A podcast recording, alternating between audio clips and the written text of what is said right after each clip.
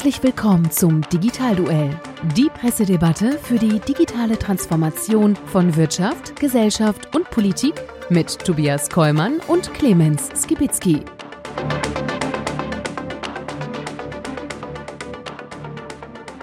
Hallo und herzlich willkommen einmal mehr zum Digitalduell unserer Pressedebatte rund um das Thema digitale Transformation in Wirtschaft, Gesellschaft und Politik. Mein Name ist Tobias Kollmann und ich freue mich einmal mehr, hier diesen kleinen, schnuckligen Podcast zusammen mit meinem kongenialen Partner Clemens Gewitzki zu bestreiten. Ich Herzlich bin willkommen. Der, ich bin der Typ, der nuschelt, während du so klar aussprichst immer. Wahnsinn. Du Wie siehst dem auch top. sei. Du siehst aus dem Ei gepellt. Also ich habe meinen irgendwie ugly Christmas Sweater aber irgendwie bald an. Ja, das ist ja auch unsere Gegensätzlichkeit hier in dem Duell. Das Genau. muss ja auch durch die Äußerlichkeiten irgendwie äh, gerechtfertigt werden. Ja, ist richtig. Absolut.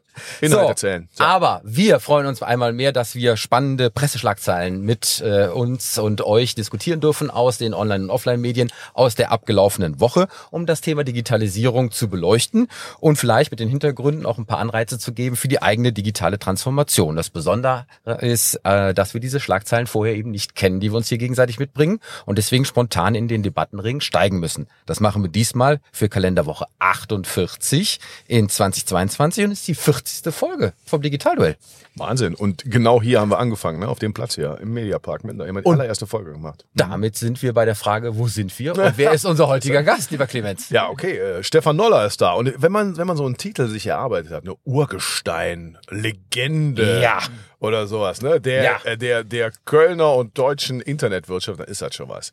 Ja, sagt er gleich am besten du selbst noch was, weil ich kann das nie aussprechen. Heute ist er für mich, äh, also B- Blockchain Papst Umsetzung Uberge heißt es ausgesprochen? Uberge, Ja, genau. ne? Ah, super. Und noch tausend andere Sachen muss er aber selber erzählen. Aber wir kennen uns alle aus dem, damals aus dem Beirat Junge Digitale Wirtschaft, ne? So ist das. Hier sind eigentlich äh, drei Urmitglieder Stimmt. dieses Beirates. Richtig, richtig. Boah. Ja. Wir könnten, deswegen? den, könnten den jungen Leuten da mal heute was erzählen. Eine Art ne? Ausschusssitzung. Ich würde mal, ich würde mal sagen, genau, äh, wir machen eine spontane Ausschusssitzung. Aber vielleicht ist das Thema Beirat ja auch heute nochmal in der Sendung als kleiner Spoiler. Aber bevor wir da richtig einsteigen, wie immer am Anfang unsere Kurzmeldungen, um ein bisschen warm zu werden. Und da fangen wir an mit einer Meldung in eigener Sache, äh, tatsächlich, ähm, aus dem Spiegel, 30.11. Veröffentlichung von Daten angedroht. Hacker erpressen die Universität Duisburg-Essen. Du, Und du hast damit- doch selbst gemacht, komm. Ey, Und ja, damit ja. mein Arbeitgeber, äh, vielleicht hat der eine oder andere mitbekommen, äh, wir hatten einen Hackerangriff und äh, der ist tatsächlich so äh, hart gewesen, dass jetzt äh, große Teile der internen IT-Systeme verschlüsselt sind. Es war eine sogenannte Ransomware-Attacke und dabei äh, drangen die Eingreifer äh, auf die internen Systeme ein und verschlüsselten laut Angaben der Universität große Teile davon und anschließend forderten sie Lösegeld. Und um dem Ganzen dann nochmal Nachdruck zu verleihen, ähm, haben sie dann auch gedroht, äh, die Daten, die sie da so äh, verschlüsselt haben, auch im Darknet zu veröffentlichen. Und äh, jetzt ist es ja so, dass wir oft in der Sendung sprechen über solche Sachen, wenn es andere passieren. Jetzt ist mal einer von uns direkt und unmittelbar beteiligt. Das macht einen Unterschied, ich sage es euch. Denn das ist wirklich einschränkend für die Arbeit, weil E-Mail-Systeme gehen nicht, Microsoft Office-Systeme, Kalenderfunktionen gehen nicht, ähm, interne Verwaltungssysteme gehen nicht, äh, man kann nicht mehr mit den äh, Studenten kommunizieren, die können nicht mehr äh, ihre äh, äh, Noten äh, äh, abfragen, äh, fragen, äh, beziehungsweise wir können da keine Auskünfte zu geben. Ähm, sämtliche äh, Ab, äh, An-, An und Abmeldefristen sind äh, nicht mehr Das ging kontrollierbar. doch früher auch. Ja, ja, aber äh, es ist halt eben an der Stelle wirklich so, dass hier ähm, es eine massive Einschränkung gibt äh, in Forschung, aber insbesondere auch in Lehre. Und äh, das zeigt mir an der Stelle, wenn man selber betroffen ist, kriegt dieses Thema auf einmal eine ganz andere Bedeutung. Und von daher mein Rat an alle da draußen, investieren in Cybersicherheit.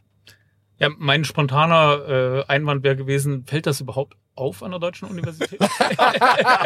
Oh ja, das fällt auf, äh, insbesondere auch, wenn ich das äh, sehe in der Vorbereitung dieser Sendung. Mhm. Äh, man hat ja allein E-Mail-technisch alle Google Alerts, die man eben auch für auf gewisse Stichworte sich dann so geben lässt, hat man ja dann in seinen E-Mails und dann kann man so schön gucken, was in der Woche passiert.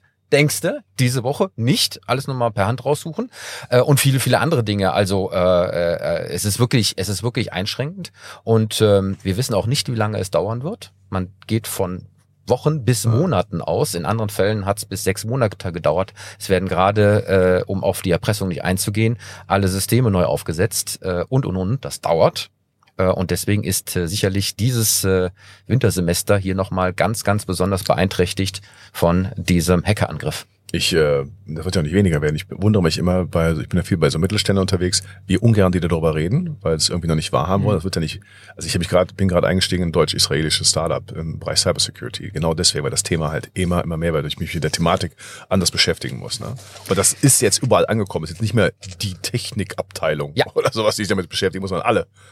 Ja, also äh, an der Stelle äh, äh, kein vorgezogener Weihnachtsurlaub für Beamte, sondern äh, eine echt schlimme Sache äh, für alle Beteiligten äh, und einschränkend äh, für die Performance. Und äh, von daher, wie gesagt, Augen auf äh, und alles das, was an Vorkehrungen möglich ist, in dem Bereich auch treffen, damit das nicht passiert. Wir werden schauen, ich insbesondere, wie das weitergeht und wann wir wieder arbeiten können. Äh, nächste Kurzschlagzeile ähm, vom 1.12. aus der T3N. Wir hatten in der letzten Woche ja spannend diskutiert über diese ganzen äh, Start-up-Koryphäen, äh, die da äh, sozusagen jetzt gerade auf dem Boden der Tatsachen zurückgeholt werden. Und dazu passt eben jetzt äh, eine Nachricht, äh, wo man das auch mal ein bisschen greifen kann, nämlich Sam Bankman-Fried, der sozusagen die äh, Kryptobörse FTX an der Stelle gegründet hat und die hervorragend lief, bis sie eben auf einmal in Schieflage geriet äh, durch äh, alles das, was wir eben rund um Kryptowährung gesehen haben, ähm, Inflation bedingt und so weiter. Und äh, er hat jetzt äh, äh, tatsächlich zugegeben, dass äh, nach dieser FTX-Pleite von seinen 26 Milliarden Vermögen auf dem Papier äh, nur noch 100.000 äh, Dollar übrig geblieben Der. Mann ist in die Geschichte eingegangen. Ein Wirtschaftshistoriker sagt, ich glaube, ich kann mir nicht vorstellen, dass jemand mal schneller, zumindest vom Papier, Vermögen verloren hat. Ja. Ich sag mal, äh, äh, wenn das tatsächlich stimmt, ist es ein harter Fall, äh, der äh, eben auch an der Stelle aber vielleicht auch hausgemacht ist, denn äh, er ist natürlich als äh, CEO dieser äh, Kryptobörse ähm, zurückgetreten und sein Nachfolger, äh, der dann das Ganze übernommen hat, äh, hat die Hände über den Kopf äh, zusammengeschlagen und gibt zu Protokoll, er habe noch nie in seiner Karriere solch ein komplettes Versagen an Unternehmenskontrolle und so einen Mangel an vertrauenswürdigen Finanzinformationen erlebt wie in diesem Fall.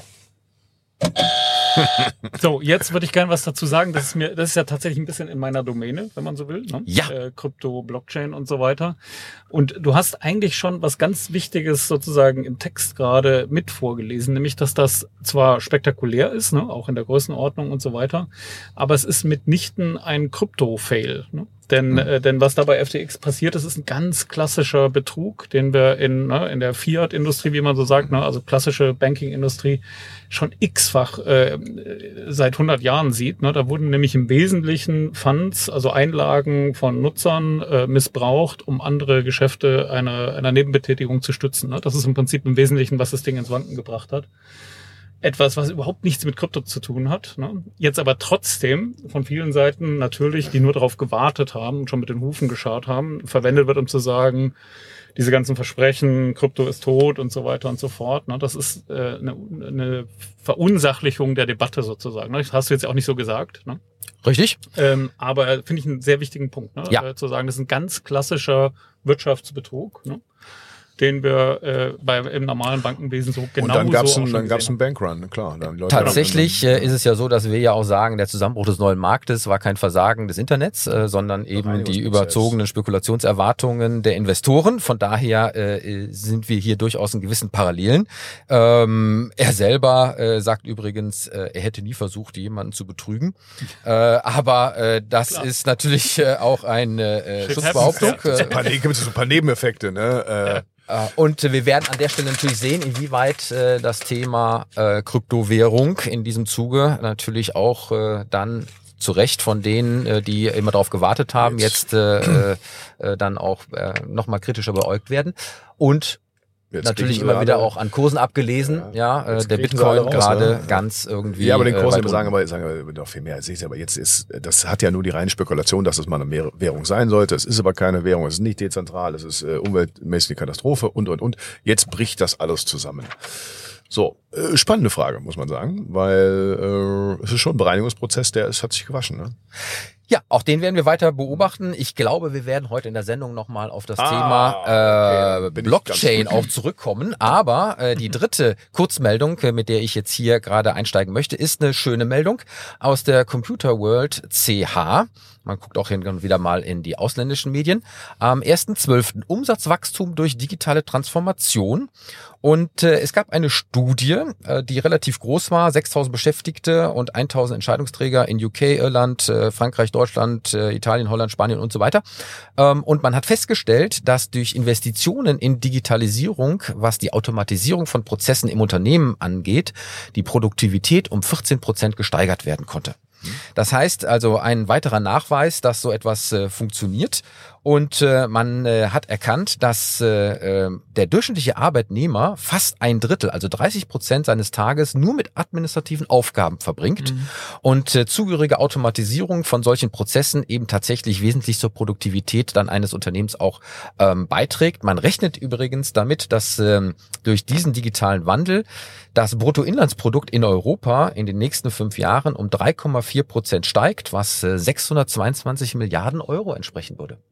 Also funktioniert, wenngleich man sagen muss, ähm, naja, das ist halt wieder mal klassisch Automatisierung im äh, äh, Bestandsgeschäft.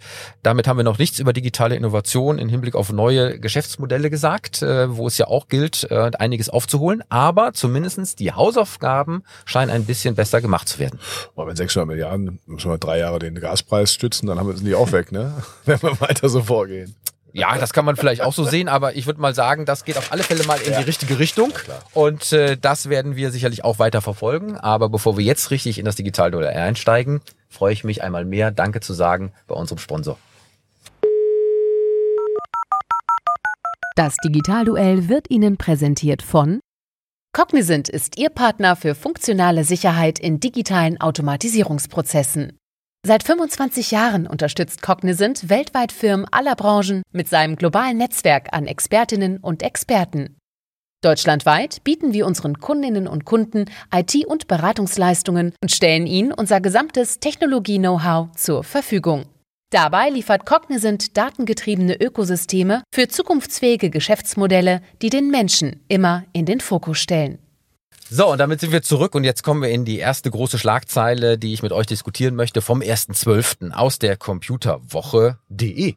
So, und äh, es geht um äh, die Digitalpolitik in Deutschland. Upsala. Na, sowas. Denn äh, wenn ich wir, wenn wir hier schon sozusagen drei Urgesteine äh, vom äh, Beirat Junge Digitale Wirtschaft im Bundeswirtschaftsministerium in einem äh, Van zusammen haben, dann müssen wir natürlich drüber reden. Und äh, die Schlagzeile heißt Defizite in der Digitalisierung. Bundesregierung muss aus den Pushen kommen. Nach einem Jahr fällt die Digitalbilanz der Ampelkoalition eher bescheiden aus. Kompetenzen sind unklar und es fehlt an Budget. So die Kritik. Jetzt soll ein neuer Beirat Schwung in die Sache bringen und genau deswegen oh, möchte ich mit euch drüber reden. Denn vor einem Jahr ist die Ampelregierung mit vollmundigen Digitalisierungsversprechen gestartet. Zwölf äh, Monate danach ist es doch eher mau. Ja, wir haben ähm, auch Umfragen, die äh, gerade mal eine Durchschnittsnote von 3,8, also ausreichend für die Digitalpolitik geben. Alle Verbände laufen Sturm. Äh, man erwartet, dass äh, die eigentlich jetzt hier in der Digitalisierung vorangehen, was Verwaltung, Schulen, Verkehr, Klimaschutz angeht. Aber es passiert herzlich wenig. Weder der Digitalpakt 2.0 noch das Dateninstitut noch das angekündigte Digitalbudget ähm, sind da. Und vor dem Hintergrund äh, muss man einfach feststellen, dass äh, eine Mehrheit der Bevölkerung schlicht und ergreifend der Meinung ist, dass das Ganze nicht funktioniert. Äh, 68 Prozent äh, gehen auch davon aus, dass die Bundesministerien gegenseitig blockieren. So, und äh, jetzt äh, an der Stelle die Frage an euch. haben wir eigentlich aus all den Jahren, seitdem wir angefangen haben, und das war 2013, 13, 2013. haben wir eigentlich nichts gelernt und ich habe mir noch mal angeschaut, was wir damals und in all der Zeit in unserem Beirat empfohlen haben, geschrieben haben, hingewiesen haben, äh, Vorschläge gemacht haben. Davon ist herzlich wenig. Nicht nicht, dass alles umsonst war. Wir haben auch ein paar Dinge bewegt. Aber es ist in der Gesamtheit herzlich wenig angekommen. Und jetzt einmal mehr soll man wieder über einen Beirat, der extern äh, mit äh, Kompetenz an ein Ministerium angedockt ist, versuchen, eine Karre weiter nach vorne zu bringen, die schon lange im Dreck ist. Ja, aber die, Eure Meinung? Die Idee fand ich ja gut. Wenn ich mich an 2013 erinnere, wenn ich überlege, was da für tolle Leute drin saßen, die völlig äh, aus eigener Motivation heraus gesagt haben, ich nehme dafür Zeit und und und. Und da muss man sagen, dann haben wir da Maßnahmearbeit, aber es wurden ja nie, also es war ja vor allen Dingen ging es um die, am Ende muss man sagen, ganz viele PR-Fotos So, oh, wir haben einen Beirat, ihr müsst auch drauf hören. Wir wurden doch für irgendwelchen Einzelmaßnahmen sind wir angekommen, anstatt zu sagen, ey Leute, macht uns ein ganzheitliches Konzept, wie das eigentlich geht. Und da wurden dann immer, die wurden dann immer welche Papiere von was ich, Beratungen und irgendwas aus dem Hut gezaubert. Wir waren so eher das Aushängeschild und das kam, wurde anders gemacht. Und das hat sich, glaube ich, nie verändert. Die haben sich ja alle Beiräte dann im Kanzleramt und hier und da. Wie viele Beiräte willst du noch machen? Entweder du gehst mal hin und sagst, das Gremium, da muss auch was, äh, äh, muss man auch drauf hören und entscheiden können und nicht nur mal, wir setzen uns mal rein und hören uns das an, ist total spannend, vielen Dank, jetzt machen wir mal ein Foto. Das war ja, das, das ja die, die Realität leider. Gewesen. Ja, übrigens dieser äh, äh, zentrale äh, Digitalbeirat, den du jetzt ansprichst von 2018 im Kanzleramt bei Frau Merkel, der wird ja auch nochmal äh, durch den äh, Kakao gezogen. Man muss es wirklich sagen, denn auch hier ist von vielem medialen Getöse äh, zum Start die Rede. Ähm, die Arbeit des Gremiums äh, war aber dann äh, so bescheiden, dass man kaum etwas gesehen hat. Und äh, man fragt sich an der Stelle jetzt hier in dem Artikel, ob äh, bei doppelt so vielen Mitgliedern jetzt beim neuen Digitalrat äh, dieses Wirken erfolgreicher sein wird und äh, tituliert das als mehr als fraglich. Ja, also ich möchte auch was dazu sagen. Ne? Das Thema Beirat, ne? also so sehr ich unseren Beirat toll fand, natürlich, weil wir da drin waren und äh, ganz klar, ne, muss man eigentlich sagen, ne, in der Politik ist für mich ein Beirat so wie ein NDA im Geschäftlichen, ne? äh, was so ein so eine Art Pseudo-Geschäftsaufnahme, könnte man sagen, ne? oder ein Feigenblatt oder sowas. Auf eine Art ist ein Beirat inzwischen im Digitalen für mich eher ein Zeichen von, wir wollen es lieber nicht machen sondern äh, wir brauchen halt irgendwas für die Presse, genau wie du sagtest, ne, Pressefotos und so weiter. Man muss auch gucken, ne, dieser, wie der Beirat jetzt zusammengesetzt ist, sind sozusagen alle Verbandsgeschäftsführer, die in Berlin irgendwie ansässig sind, sind halt in diesen Beirat berufen worden. Finde ich jetzt auch nicht gerade, also macht für mich nicht den Eindruck des digitalen Aufbruchs, mal davon abgesehen. Ne? Aber generell finde ich ein Beirat kein, ist nicht mehr zeitgemäß. Ne? Wir brauchen jetzt ein Ministerium. Ne? Ich denke, dass tatsächlich der Fehler ist, ne, wenn man in die Ukraine zum Beispiel guckt, ne, wir arbeiten dort mit dem Digitalministerium auch zusammen, die sind viel weiter als wir. Ne? Die haben eine Bürger-App äh, mit medizinischen Nachweisen, mit äh, allen mit mit E-Perso drin und so trotz des Krieges. Ne? Und das ist vom Digitalministerium vorangetrieben worden. Ne? Zig andere Sachen noch. Ne? Das haben wir alles nicht. Und man kann, glaube ich, muss tatsächlich nochmal diese auch nervige Frage stellen, ob es nicht ein großer Fehler war, in der neuen Legislatur nicht endlich dieses verdammte Ministerium zu etablieren. Aber auch das, das haben wir vorher lang. gesagt. Das, schon, das haben wir vorher. Drei äh, Wahlen ja, haben wir das. Haben wir, du wirst dich erinnern. Wir hatten Absolut, ein, ja. wir hatten auch da schon vor der davor gegangenen äh, äh, Wahl hatten wir genau das Thema und äh, es zieht sich ja durch. Und obwohl das immer wieder auch von Anfang an in Hinblick auf die Konsequenzen ja von vielen gesagt wird, ähm, dass ohne eben so ein zentrales Ministerium kein Paradigmenwechsel in der Digitalpolitik erkennbar ist, dass es die Zersplitterung der der Zuständigkeiten nicht löst, ähm, dass es eben keine eigene Budgetverantwortung gibt, aber auch keine politische zuortbare Verantwortung, ja, beispielsweise dann auch durch entsprechende Ausschüsse äh, im, äh, im Bundestag. Ähm, also dass es damit sozusagen überhaupt gar nichts irgendwie passiert und diese Unterkoordination, ja, dann über ein Ressort, was zumindest ja auch mal jetzt Digitalministerium im Titel hat, mhm. aber letztendlich das doch nicht ausfüllt. Und das haben wir alles vorher gesagt und es zeigt sich so und damit haben wir wieder mal nichts gelernt, oder? So, und, und damit, damit zeigen wir, wir haben ja wirklich ein ein, ein, ein Politikproblem, muss man sagen. Also nochmal, wenn ich mir das anschaue, wenn du sagst heute, ich weiß gar nicht mehr, wer da alles jetzt heute drin sitzt, aber ich kann mich noch erinnern, als äh, dann nach der Wahl, ja, dass ein Gabriel kam, dann sagte noch so, so, ich muss meinem Vorgänger echt ein Kompliment machen, der hat ja sie alle hier ausgewählt nach äh, das hat gar nichts mit Politik und Partei zu tun mhm. und sowas, ne? Und äh, deswegen war auch ein Großteil ist er noch dabei geblieben. Und dass die Politik nicht diese Chance sieht, da hast du Leute, da war ja eine tolle Mischung, gestandene Unternehmer, standen in allen Bereichen, wo du sagst immer, die sind bereit, diese Zeit zu opfern, den Input und du das Einzige, was du da siehst, ist ein schönes PR-Foto. Das ist ja eigentlich von der Sache her grundweg dämlich. Der politische Mechanismus funktioniert leider so, aber muss man den Mechanismus versuchen zu ändern, dass die Mehrwert davon hätten. Also der einzelne, der einzelne Politiker oder wie auch immer. Wobei ich jetzt den Mitgliedern äh, dieses Beirats nicht vorwerfen möchte, dass sie nur aus PR-Gründen sich fürs Foto dort nein, bereit erklärt haben. Die werden schon nein, versuchen, nein. irgendetwas das beizutragen und Impulse zu setzen. Die Frage ist, kommt etwas an? Und wo, ich sag wo, mal, Tobias, ich würde eher die Frage stellen, ich finde den Beirat braucht man nicht bashen, ne? So, also nee, obwohl ich ne, äh, so, sondern äh, wer gebasht werden muss, äh, ist die Politik. Genau. Dafür, dass sie nur einen Beirat machen, ne? Dass sie nicht diese, dass sie kein Digitalministerium machen oder wie auch immer man, na doch, ich glaube, man muss es so klar, äh, äh, man hätte dieses Ministerium machen müssen und ordentlich ausstatten mit einem starken Mandat. Das ist einfach inzwischen, muss man sagen, ein Fehler. Äh, und, und sei es, dass man es ausprobiert von mir aus, weil wir im Digitalen einfach überhaupt nicht vorankommen und ein, und ein Beirat dann nehmen als das, was es sein kann. Super Inputgeber, Kontroll, äh, also äh, Sparringspartner dafür, für Arbeitsebene dann hinterher. Das wäre ja richtig cool gewesen, ja. Aber und natürlich will ich gar nicht die Mitglieder bashen, die sind ja wahrscheinlich genauso begeistert, enthusiastisch wie wir damals herangegangen. Nur man muss ja unter, muss ja immer das Fazit ziehen, was bei rausgekommen. Ja, und von unserer Seite hat nicht eine Motivation gemangelt, wird bei denen auch nicht so sein. Jetzt ist aber auch hier in dem Artikel davon die Rede, dass äh, das Hauptproblem darin besteht, dass die Politik selber viel zu wenig Ahnung von digitalen Themen hat und selbst wenn jetzt über externe Impulse reingetragen werden, der gesamte Mechanismus und die handelnden Akteure eben es gar nicht umsetzen können, weil sie selber eben davon auch nur wenig Ahnung haben. Deswegen auch jetzt meine Frage an euch ein Digitalministerium auf der einen Seite natürlich als diejenigen, die irgendwelche Rahmenbedingungen schaffen müssen. Mhm.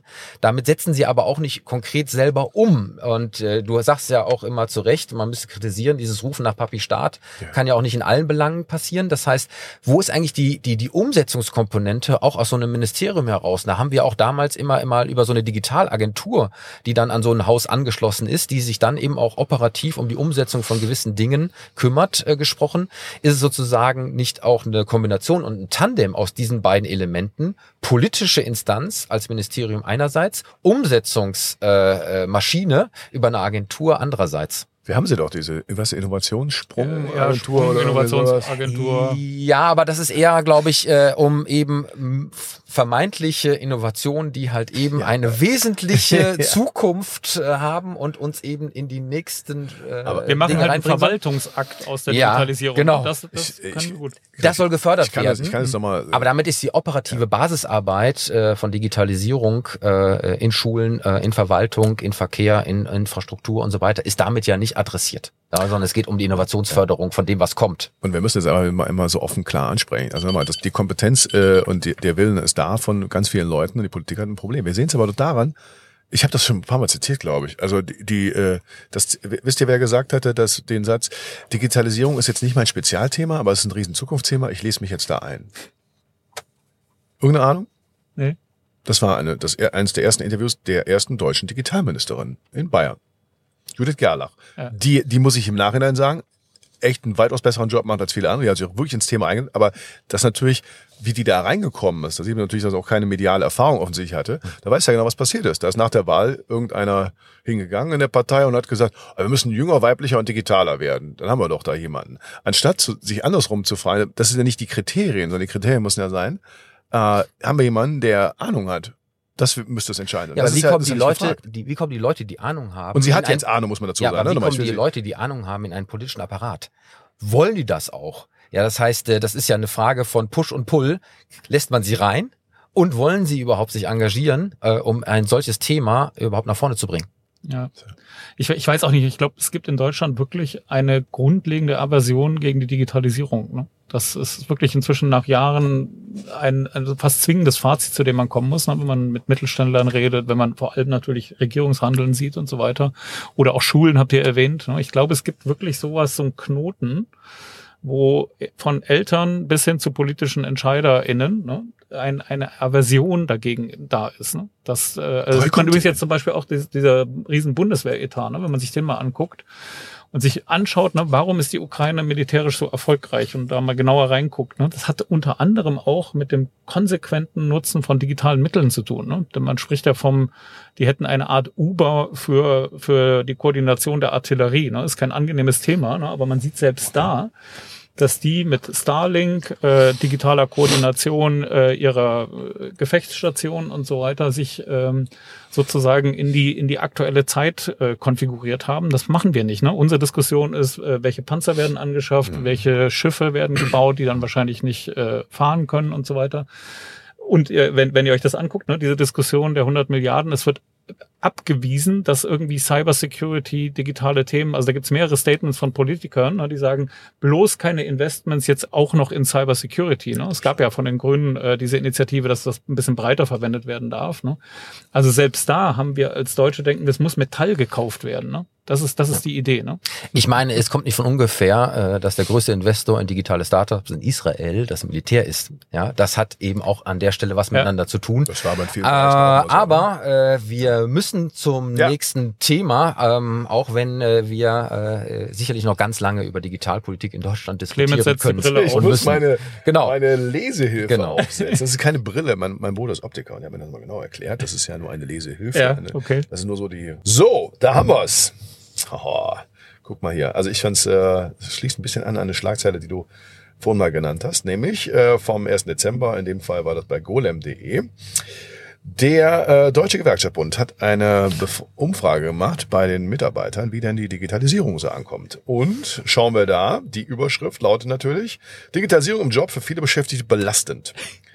Äh, nach einer Umfrage des DGB fühlen sich 40 Prozent der Beschäftigten in Deutschland durch die Digitalisierung der Arbeitswelt belastet. Das geht aus dem gute Arbeit, immer ein schönes Wort, ne, äh, äh, Index hervor. Äh, und zwar, was ist was passiert? Also die sagen halt vor allen Dingen durch die Digitalisierung, finde ich wirklich bedenkenswert, ähm, also 46 san- äh, Prozent sagen zum Beispiel, dass die Anforderungen im Arbeitsalter durch Multitasking, durch digitale neue Möglichkeiten, äh, gestiegen sein und belastend sein. Ja, äh, mehr als ein Drittel fühlen sich äh, zudem stärker überwacht durch die digitalen äh, Möglichkeiten und nur äh, 23 Prozent sagen dagegen, äh, das ist alles positiv und die digitalen Arbeitsmittel haben äh, den Entscheidungsspielraum äh, bei der Eigentätigkeit vergrößert. Finde ich schon mal interessant.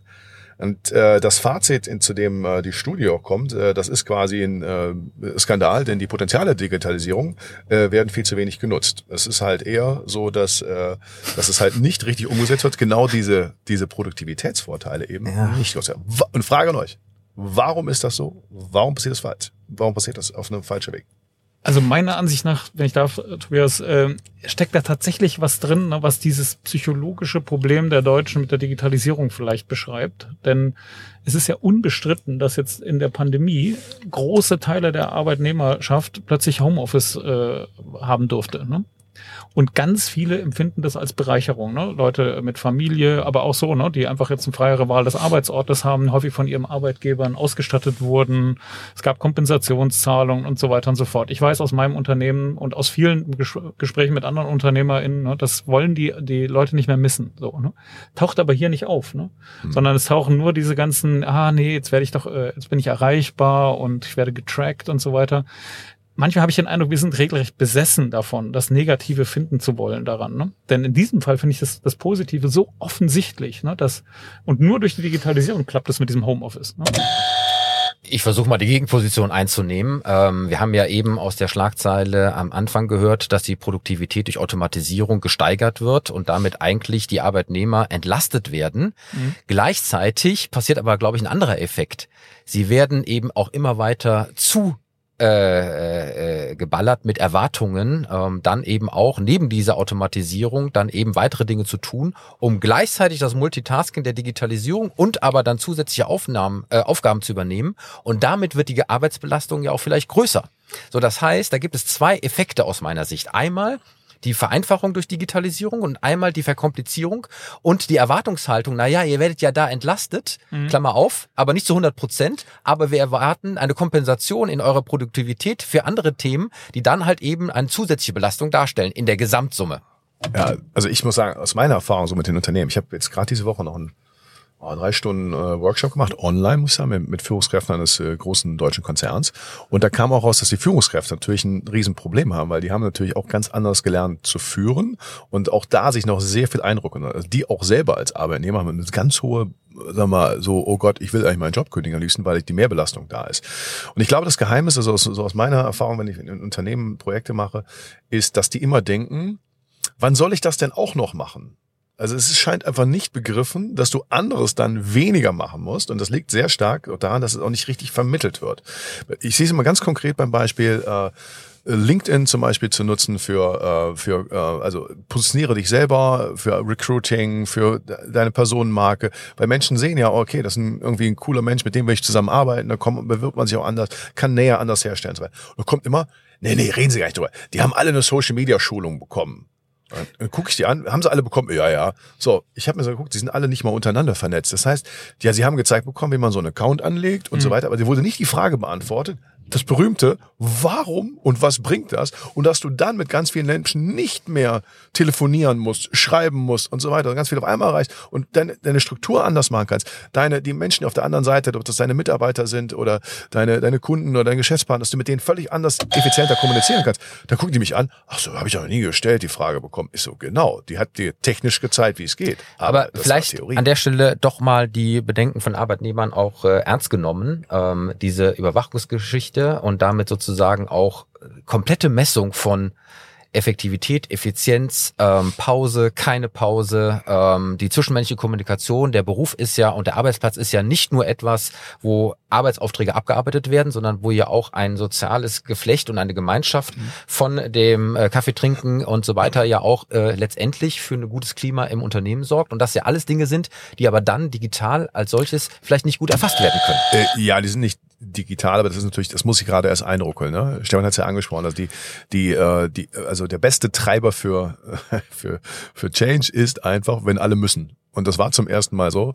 Hätte man vor eben äh, drei Jahren gesagt, machen wir eine Videokonferenz. Nö, ist nicht das Gleiche, will ich nicht und so weiter und so weiter. Jetzt mussten alle. Und das heißt, man hat jetzt das gelernt, die Kommunikation.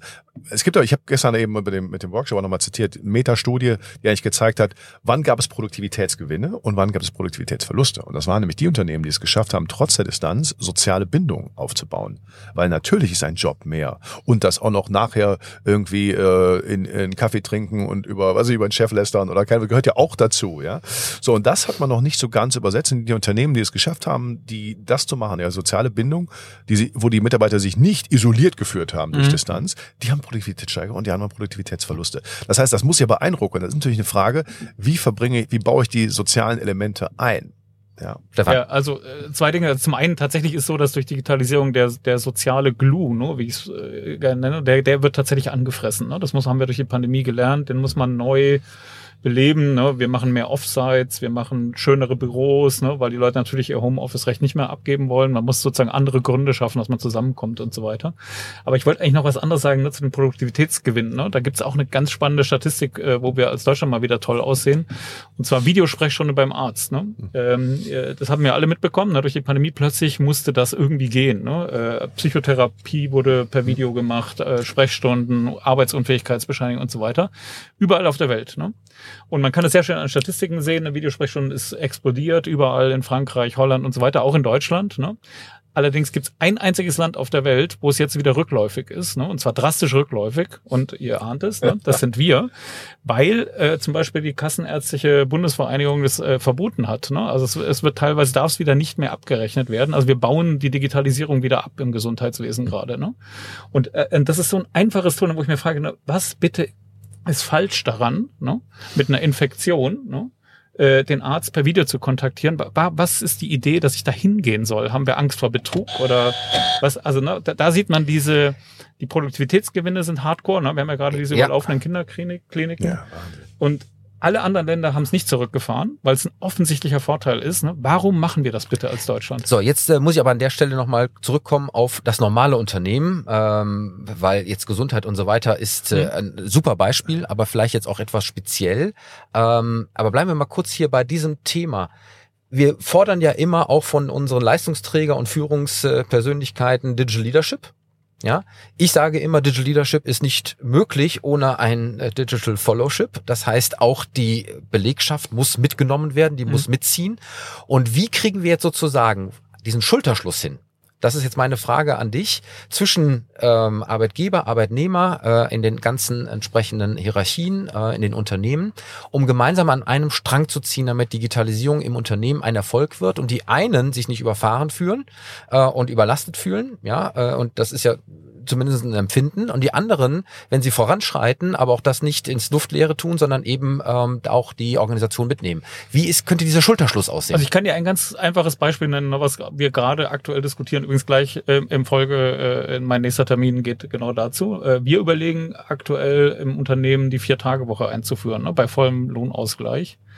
Und äh, das erwähne ich deswegen nicht, äh, auch natürlich, weil ich für mein Unternehmen Werbung Natürlich. Äh, möchte, machen möchte, ne? aber äh, mir geht's ums Zurückgeben. Ne? Denn natürlich sind Produktivitätsgewinne da. Ne? Wenn die Leute im Homeoffice sind, ich, äh, ich muss als Unternehmer der, deren Heizung und deren Internet nicht bezahlen, ne? aber die arbeiten natürlich auch im Mittel äh, mindestens effizienter, weil die Arbeitswege entfallen, ne? äh, häufig auch länger und die Belastung ist größer. Das ist unstrittig. Ne? Da gibt's auch gute Studien dazu.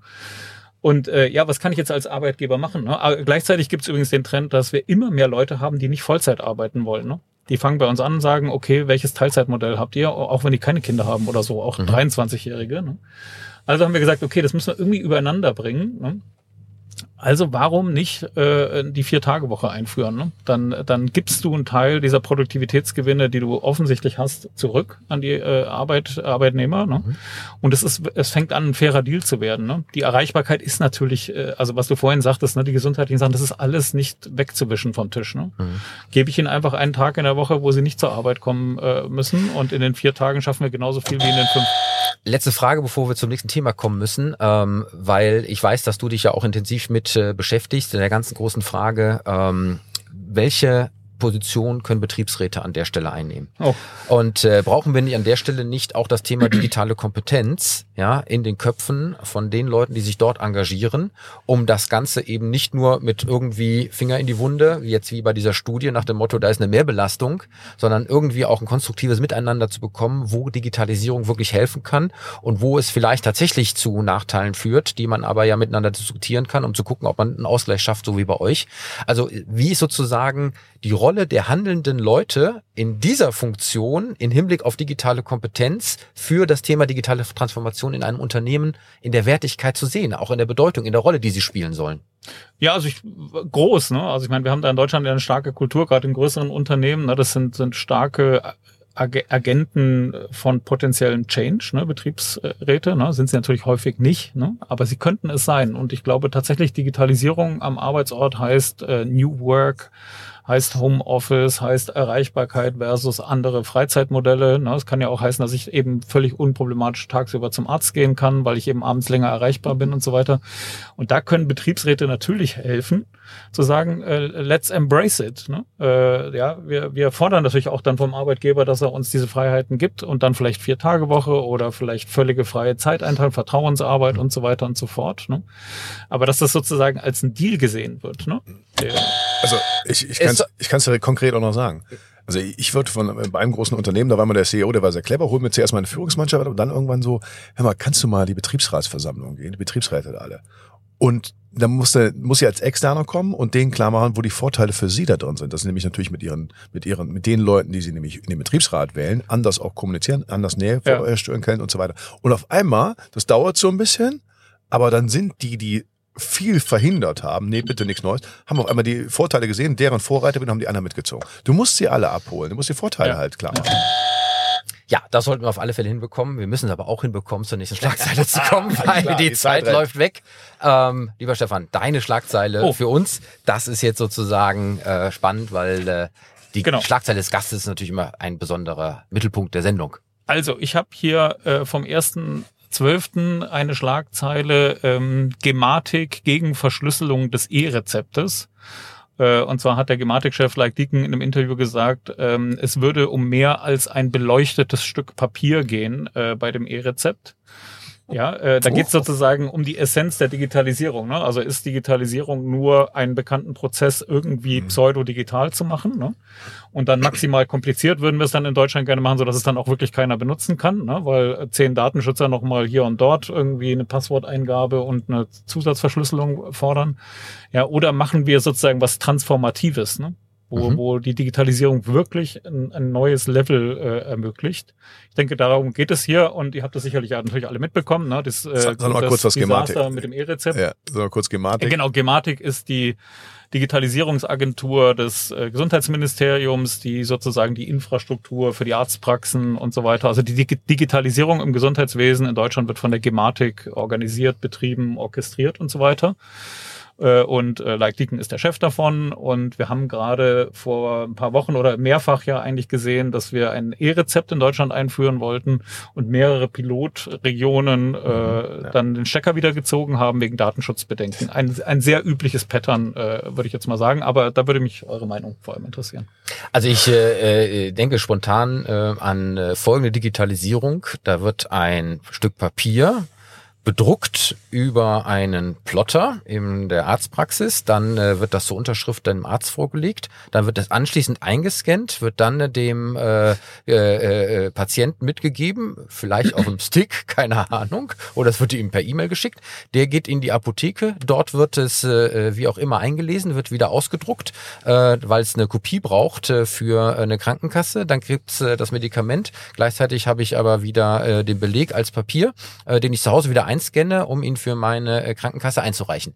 Also das ist wahrscheinlich das, was wir nicht wollen, ja. sondern wir wollen ja im Prinzip eine durchgehende Digitalisierung äh, des Vorgangs haben, ähm, dass im besten Fall alle Beteiligten ähm, dann auch sofort auf die Daten zurückgreifen können und damit eine integrative, übergreifende äh, digitale Lösung für den Gesamtprozess. Das ist ja das Ziel. So. Genau, also etwas, das hast du in deinem Beispiel sehr schön geschildert, ne, wo ich als User äh, merke, wow, das ist ja wirklich fundamental besser geworden dadurch. Ne? Also ja. dieser Effekt muss da sein, dass ich denke, ja. ich drücke in meiner Barmer-App jetzt nur einen Knopf, ne, weil mein Kind braucht ein äh, Antibiotikum. Die Ärztin drückt auf ihrer Seite einen Knopf und die Apotheke stellt es per Kurier zu. Ne? Das wäre ein neuer digitaler Prozess, ne, wo ich das ja. Gefühl habe, gar kein Papier. Der ganze Prozess ist ganz anders, viel schneller, viel einfacher. Aber wahrscheinlich äh, stellt jemand die Frage, ist derjenige, der auf den Knopf drückt, auch wirklich derjenige, der auf den Knopf drücken darf? Genau, und da äh, auch da ne, ähm, haben wir eine Datenschutzeinschränkung äh, äh, gesehen in den letzten Wochen, ne, wo, äh, wo dieses Videoident äh, untersagt wurde, ne, weil irgendwo in einem von tausend Fällen äh, jemand ein falsches Gesicht in die Kamera halten konnte, wurde den Krankenkassen generell untersagt, äh, ja, Videoident zu machen. Ne? Ist, es also auch das geht nicht. Das, wär, das wäre mal wirklich was, was ich jetzt gerade noch mal Wir müssen zurück zum Postident wahrscheinlich. Ja, nein, genau. Äh, ist es vielleicht generell das Thema Digitalisierung als äh, Problem, dass wir uns immer an den Einzelfall orientieren, der nicht funktioniert? Anhand an den äh, 98 Prozent, die vielleicht formulieren, also äh, äh funktionieren. Also wollen wir sozusagen immer die 100 Prozent Sicherheit haben und ist das sozusagen an der Stelle der größte Hemmschuh, den wir in der Digitalisierung haben? Denn die können wir dort nicht herstellen, wie wir sie übrigens in der Realität ja auch nicht herstellen können. Und nur, äh, da, äh, nur da ist es sozusagen nicht immer so diskutiert. Natürlich, also haben, Lass mich kurz ja. darauf antworten, ne? weil es ist tatsächlich genau der Punkt, glaube ich. Ne? Denn wir, wir, wir sehen überhaupt nicht, wie anfällig das alte Verfahren war. Ne? Also wenn ich mit einem Rezept genau. zum Beispiel in die, in die, Apotheke war, reinlaufe, ne, dann kann der, der, der neben mir kann natürlich lesen, was auf meinem Rezept steht. Ne? Also das hat auch ein Datenschutzproblem. Ne? Oder wir haben ja den digitalen Impfnachweis gemacht. Ne? Da haben tatsächlich am, am Anfang Leute vom Chaos Computer Club sogar gesagt, das gelbe Impfbuch sei sicherer ne, als ein, äh, ne, nur bei dem gelben Impfbuch, wenn ich das aufklappe und kopieren lasse, da sind vielleicht 20 Jahre Impfungen dokumentiert auf zwei Seiten, ne, klein mhm. reingeschrieben. Ne das ist ein Datenschutzskandal erster Güte. Ne? Wenn ich das zum Kopieren der, der Airline geben müsste, um mein, mein Flugticket zu buchen, ist natürlich der digitale Prozess viel, viel besser. Ne? Aber es ist in der Tat so, wie du sagst, ne, dass wir eine unfassbare Hürde, ne, der, beim digitalen Prozess darf sozusagen nie irgendwas passieren können, auch nicht im theoretischen Fall äh, wo wir im analogen Prozess alle möglichen Flanken äh, akzeptieren. Ne? Die sind gegeben einfach, weil das ein Prozess ist, den wir lieben, ne? den wir für richtig halten. Ne? Wir wollen einfach diesen neuen digitalen Prozess, wir wollen es nicht. Das, glaub, das ja, man muss ja immer was sagen. Dieses, dieses, das da, was da, was da ist, ist immer gesetzt. Ist ja immer so. Guck dir doch an. Das siehst du auch durch, Deut also erstmal da, Deutschland ist ein Datenschutzfimmelland. Die haben immer das Problem von vorne, von vorne. Also wie könnt ihr euch erinnern? Beiratssitzung 2015? Als ich mit dem damaligen Bundesminister habe ich gesagt, ey, bitte DSGVO, bitte nicht. Und er so, ja, ja, ich höre mal mal, können Sie da mal reden? Und dann sitzen meine Leute auf der einen Seite und ich höre da einfach mal zu. Mhm. Fazit war, ich habe gesagt, Leute, die, das ist ja nicht maximal einfach, das ist einfach nur Hinderungsgrund, das bringt gar nichts. Ja, da mögen sie ja vielleicht recht haben, dass die Leute alle machen, aber es wird schon nicht so schlimm werden. Und irgendwann werden die auch verstehen, dass die deutschen Datenschutzvorstellungen die richtigen sind. Das war das Fazit dieser Sitzung. Dann kam irgendwann Zwei Jahre später haben die Leute dann gemerkt, was das eben heißt. Und jetzt haben wir diese gleiche Datenschutzgrundverordnung in ganz Europa. Und nur in Deutschland wird das so umgesetzt als Hinderungsgrund. Und ein Grund ist meiner Meinung nach, ich habe zweimal schon mit Landesdatenschutzbeauftragten auf Bühnen gesessen. Diese Menschen sind unfassbar mächtig. Ich frage mich, wer hat denen diese Macht gegeben und er muss sie nie wieder wegnehmen, weil die können immer alles lahmlegen und das ist auch deren Existenzberechtigung. Das ist auch ein Machtthema. Und es wird nicht gefragt, wie kriegen wir es denn hin in gleicher Qualität, in gleicher Usability, wenn du dann Datenschutzbedenken hast, mach es. Aber das kann ja nicht, das kann, du darfst damit die Welt durchsägen in Deutschland mit dem Wort Datenschutz. Und es wird immer, das, das siehst du auch im Bereich, guck mal über soziale Medien. Ja, also das sind ja die Echokammern und so weiter. Das war doch vorher genauso. Du hast ja. am Schulhof auch nicht neben die Leute gestellt, ihre Meinung total Schrott fandest. Und du hast auch vielleicht lieber äh, die Zeitung gelesen und nicht die. Ja, und dann sind die auch so mächtig. Und der, ja, guck mal hier, da hat der, der lokale Medienchef hat immer entschieden, wer Bürgermeister wird irgendwo. Also war doch nie anders. Ja. Ja, das ist schrecklich. Ja, ich, Stefan. Ich, genau, ich möchte das unterstreichen. Ne? Äh, mein, mein äh, Nachbar war Leiter eines Gesundheitsamtes und der sagte mir mal über den Zaun, Stefan, wenn wir irgendwas verhindern wollten, ne? Dann muss man nur also das Wort Datenschutz in irgendeinen beliebigen Satz sozusagen einbauen. Ja. Ne? Was ich damit aber sagen will, ist, es ist vielleicht auch nicht nur, also ich finde Kritik am Datenschutz absolut angebracht. Man muss in einen konstruktiven Dialog mit denen gehen. Ne? Das war, äh, äh, ne? also klar. wir brauchen natürlich ein hohes Datenschutzniveau und gerade im Gesundheitsbereich, gar keine Frage, würden wir, glaube ich, auch hier äh, nicht bestreiten. Ne? Aber was mir wichtig ist, ich glaube, dahinter liegt schon noch was anderes. Ne? Datenschutz wird halt auch häufig als Instrument verwendet. Ne? Genau. Ne? Also ich glaube zum Beispiel, dass das E-Rezept politisch von bestimmten Akteuren nicht gewollt ist. Und das ist das Allereinfachste der Welt zu sagen, oh, äh, ich habe mit einem Datenschützer gesprochen, da ist, äh, da, da ist irgendein ein Datum, was man sehen kann. Ist das nicht irgendwie ein Problem? Aber du musst die Beweislast Bang, wird sofort ist, Du musst doch die Beweislast umkehren. Löse ja. es, aber mach, make it happen, dass das jetzt so einfach und so schnell funktioniert. Dann kannst du hinterher, konzentriere dich auf das, was Schlimmes passieren kann, versuche das zu bekämpfen, aber nicht grundsätzlich auch alle positiven gleich mit vernichten. Genau, das aber ich würde damit sagen, die Datenschützer lassen sich missbrauchen ne, äh, als Verhinderungsinstrument und da sollten die selber anfangen, dagegen zu arbeiten, ne, weil das, das äh, unterminiert ihren eigentlichen Anspruch, meiner Ansicht nach. Ne?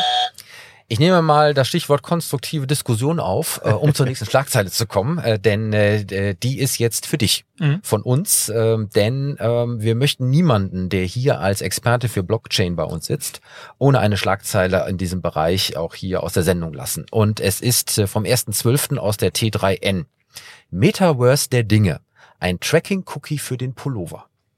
Und äh, es geht hier um eine Idee von einem Startup, was gerne jetzt Tracking-Chips äh, in Kleidung äh, einbringen möchte, um dann aufbauen auf der Blockchain-Technologie ähm, sowohl die Werbemarken als auch die Trägerin glücklich zu machen in zweierlei Hinsicht. Nämlich einmal, die Werbemarken können dadurch sehen, wann, wie oft ein Kleidungsstück getragen wird und damit sozusagen nicht einfach nur im Schrank verschwindet, sondern eben auch nach außen hin sichtbar wiederum für Multiplikationseffekte führt. Das soll aber wiederum belohnt werden auch für den Träger, ähm, der dann auch dafür äh, äh, Geld bekommt und bekleidet äh, und, und begleitet wird. Und gleichzeitig soll ähm, gemessen werden, wer ähm, ein Kleidungsstück getragen hat und wer sozusagen der Besitzer war, um daraus auch eine Wertigkeit für eine eventuell zweite, dritte und vierte Nutzung zu haben. Nach dem Motto, jemand Bekanntes hat ein Kleidungsstück getragen, dann wird es anschließend auch nochmal vielleicht eher verwertet. Was ich mit dir diskutieren möchte, ist, ich habe immer das Gefühl, das Thema Blockchain ist noch in der breiten Bevölkerung nicht angekommen, weil die Use Cases fehlen. Das ist immer nur so ein bisschen theoretisches Abstraktkonstrukt, wird auch in der Theorie immer so gerne beschrieben und auch als äh, Zukunftstechnologie. Aber es setzt sich nicht richtig durch, weil eben die konkreten Anwendungsfälle fehlen, die auch mit dem Begriff Blockchain verbunden sind. Meine Frage an dich. Braucht es solche konkreten Ideen und Anwendungen im Alltag, um Blockchain besser zu transportieren und daraus wirklich eine tragfähige Technologie zu machen für unsere Wirtschaft. Absolut, ja. Und, äh, und es wird zahlreich, es sind zahlreiche ähnliche Cases äh, in, Entwickeln, in Entwicklung. Ne? Wir arbeiten tatsächlich auch mit einem anderen Unternehmen, das das für diese äh, Ohrclips von äh, in Schweinen äh, macht, ne? ähm, wo es auch um ein Tracking äh, geht.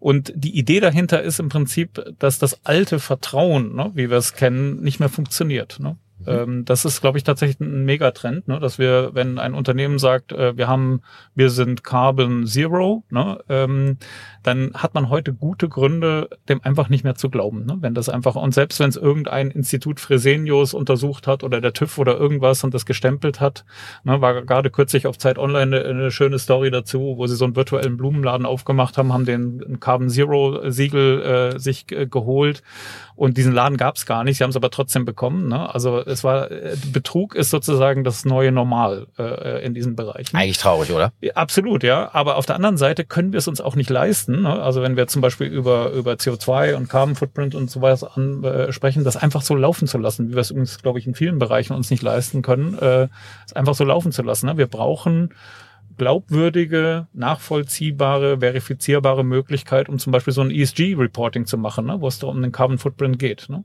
Und es gibt tatsächlich auch schon äh, äh, Manager, die dafür geflogen sind, dass sie es nicht hingekriegt haben. Ne? Also das fängt an, sich zusammenzubrauen, dass wir eine neue Art von Trust äh, äh, brauchen, einen technischeren, weil man den Institutionen nicht mehr so sehr glaubt. Ne? Aber auch weil es möglich ist. Ne? Ich kann von einem Kleidungsstück heute die gesamte Lieferkette nachvollziehen, kann sehen, welche Chemikalien wurden verwendet, ja. äh, welche Abluft war im Kamin, als der Stoff produziert wurde und so weiter. Das ist technisch heute möglich. Ne? Und ich habe die These, ne, die Leute erwarten das. In fünf Jahren erwartest genau du, dass so ein Chip in ja. deinem äh, Shirt drin ist, wo du sehen kannst, okay, Kinderarbeit äh, verlässlich nicht äh, hier involviert gewesen, bestimmte Chemikalien wurden nicht verwendet bei meinen Lederschuhen und so weiter und so fort. Du glaubst nicht mehr dem Deichmann, dass er das prüft. Ne? Du glaubst auch nicht mehr dem TÜV-Siegel, sondern du willst einen Datennachweis. Ne? Und das glaube ich tatsächlich, insofern bin ich völlig d'accord mit diesem Beispiel und die sollen sich gerne ja. bei uns melden, wenn sie es richtig machen wollen. Äh, denn das ist tatsächlich was, wo viele dran arbeiten, auch ganz große Ketten ne, wie äh, Danone und so weiter arbeiten an solchen Produkten. Ich finde das spannend hier äh, die Verbindung mit dem Metaverse, ähm, auch in der Schlagzeile Metaverse der Dinge, äh, mhm. wieder mal was Schönes Neues, mhm. weil natürlich dieses Kleidungsstück, was du in der Realität dann trägst, äh, kannst über, du auch virtuell tragen. Genau. Ja, so, klar. das heißt, äh, damit hast du auch gleichzeitig das Tragerecht äh, für dieses aktuelle Kleidungsstück dann für dein Avatar äh, im Metaverse. Ähm, Und übrigens, Tobias, wenn ich das noch sagen darf, ja. ne, auch da ein schönes Beispiel. Wir müssen mit diesem Müllwahnsinn aufhören. Ne? Also, dass Leute, das ist ja inzwischen mit Primark und so weiter der Standard, dass du dir T-Shirts für dreimal tragen oder für eine Party kaufst du dir ein T-Shirt und schmeißt es dann in den Müll. So können wir nicht mehr weitermachen. Ne? Und da ist mir, ist mir viel lieber, wenn die, wenn die Kids ihre Shirts im Metaverse tragen. Das ist vom Carbon Footprint äh, auf jeden Fall besser. Ne? Oder wenn das Ding so einen aufwendigen Tracking-Chip drin hat, dass es halt das Dreifache kostet und ich nach, das als ein geiles Produkt, was ich nachvollziehen kann, als diesen Wahnsinn, in dem wir bisher operieren. Den müssen wir einfach aufhören. Vielleicht kannst du ganz kurz für die Zuhörer und Zuschauer da draußen jetzt nochmal die Verbindung zur Blockchain-Technologie schlagen, äh, wie die jetzt sozusagen helfen kann als dahinterliegende äh, Technologie, das alles auch möglich zu machen, ja, was du gerade beschrieben hast. Genau, also die Blockchain ist einfach eine Trust-Technologie. Ne? Also man kann sich vorstellen wie eine weltweite verteilt organisierte Datenbank, die von niemandem beeinflusst werden kann. Ne? Also die so verteilt und so kryptografisch abgesichert ist, dass wenn ich was da reinspeichere, dann kriegt man es nicht mehr raus. Ne? Und äh, da kann ich jetzt zum Beispiel, wenn ich jetzt ein T-Shirt produzieren lasse, äh, äh, bitte ich einfach meinen Stoffproduzenten in Taiwan, äh, seine Abluftsensoren in die Blockchain loggen zu lassen ne, bei der Produktion. Und das äh, mache ich, verbinde ich digital mit dem Stoff, der dann in der Näherei, da habe ich dann Sensoren, die vielleicht Arbeitszeiten oder Abluftbelastungen oder sowas erfassen. Ne? Also ich äh, mache sozusagen ein Datenprotokoll und schreibe das immer in diesen Layer rein. Ne? Und der ist sozusagen die Source of Trust. Ne? Wenn ich dann meinen QR-Code einscanne oder diesen NFC-Chip vom Shirt, dann wird in diesem Layer nachgeguckt, wie waren die Emissionswerte bei der Stoffproduktion. Und das hat halt den Vorteil, dass der das H&M das nicht schreibt, ne? weil denen würde man nicht glauben. Ja, genau, dann ähm, ja, sondern das steht in ja. einem wie so eine Art äh, globalen Prüflayer drin. Aber bei der ne? Dateneingabe könnte ich natürlich schon. Ja klar, das ist aber das ja. ist genau unsere Spezialität, ne? sozusagen das Blockchain-Protokoll so weit wie möglich an die Quelle, also in den Sensor reinzubringen sozusagen sozusagen, ne, dass sozusagen im Moment, wo die CO2-Messung gemacht wird, wird sozusagen sofort ein Blockchain-Eintrag geschrieben. Da kann niemand mehr dran. Ne? Das ist nicht mehr fälschbar. Ich glaube, wir sind uns alle einig, dass wir mehr praktische Beispiele für Blockchain-Technologie brauchen, die das ganze Thema auch in unsere Gesellschaft hinein transportiert. Aber ich gucke schon wieder auf die Uhr und muss feststellen, die Zeit ist schon mal wieder vorbeigegangen wie im Fluge. Sowas. Lieber Clemens. Und äh, damit sind wir schon fast am Ende des heutigen Digitalduells angelangt. Wir hoffen, dass sich diese Sendung mal wieder hören und sehen lassen kann. Wann und wo? Am Sonntag auf YouTube. Und vor allem diesen schönen Regen müsst ihr hier mal sehen um uns herum. Wahnsinn. Das ein ist Traum. wirklich ein toller Platz, muss man sagen, aber voller Regen. Auf YouTube kann man sehen, 360, 360 Grad View immer. Oder Podcast-Plattformen, alle, die da, da sind. So ist es. Und äh, auch diese Sendung würde natürlich nicht stattfinden ohne die Unterstützung von unseren Partnern, denen herzlich gedankt sei. An der Stelle nämlich Gebhardt Media, einer der innovativsten Podcast-Producer in Deutschland, der lieben Sherin de Bruyne, Unternehmerin und Kommunikationsexpertin mit Persönlichkeit, die unser Intro und unser Outro spricht. Wir bedanken uns natürlich bei unserem Sponsor Cognizant Deutschland, ihrem Partner für digitale Transformation. Und natürlich ganz, ganz herzlich bei unserem Gast Stefan Noller. Schön, dass du dabei gewesen Ja, bist. vielen Dank für die Einladung. Last but not least, unsere Titelmelodie kommt von musicfox.com und damit habe ich doch eigentlich schon alles gesagt, lieber Clemens. Oder ich will noch ins Bettchen hüpfen. Hast du was Nettes? ich habe heute mal wieder was Spannendes gefunden für unser digitales Betthupferl am Ende. Und zwar hättest du Interesse, ein Gespräch mit deinem Ich aus der Kindheit zu führen? Oh, krass. Okay. Ja, das, das jetzt geht's los. Das sind so diese Dinger, die einen beschäftigen. Ja, und zwar aus der T3N einmal mehr, 1.12.22. Tatsächlich ist Folgendes passiert. Eine Künstlerin hat eine KI, also eine künstliche Intelligenz, mit ihren alten Tagebüchern gefüttert. Sie hat dabei über äh, zehn Jahre wirklich ein Tagebuch der allerfeinsten Sorte äh, geführt, nämlich jeden Tag aufgeschrieben, was passiert ist, ähm, was sie gemacht hat, was sie gefühlt hat, über ihre Träume, Ängste, Geheimnisse und so weiter und so weiter, tagtäglich zehn Jahre lang. Und damit hat sie jetzt eine künstliche Intelligenz gefüttert und die ist jetzt in der Lage, mit ihr selbst zu sprechen. Das heißt, sie als Erwachsene spricht mit einer KI, die aber sie als Kind repräsentiert und reflektiert und äh, damit sozusagen nochmal in Dialog treten kann mit ihrem früheren Ich.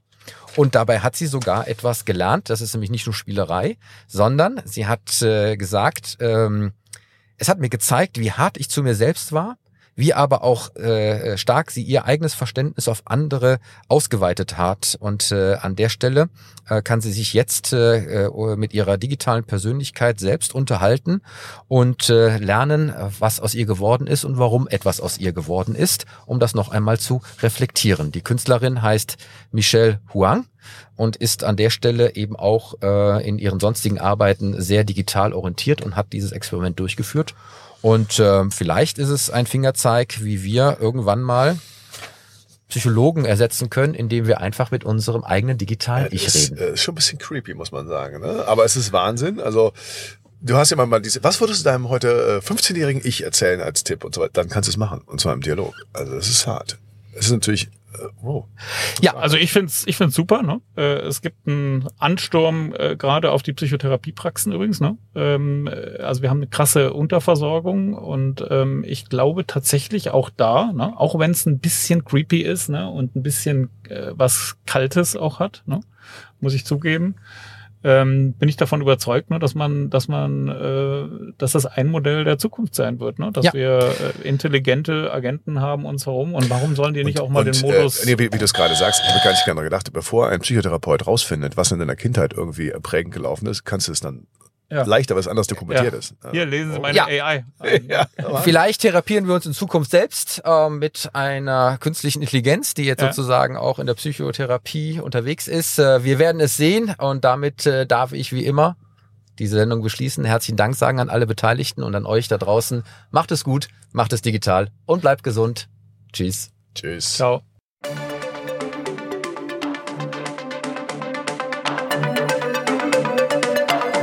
Das war das Digitalduell, die Pressedebatte für die digitale Transformation von Wirtschaft, Gesellschaft und Politik mit Tobias Kollmann und Clemens Skibitzky.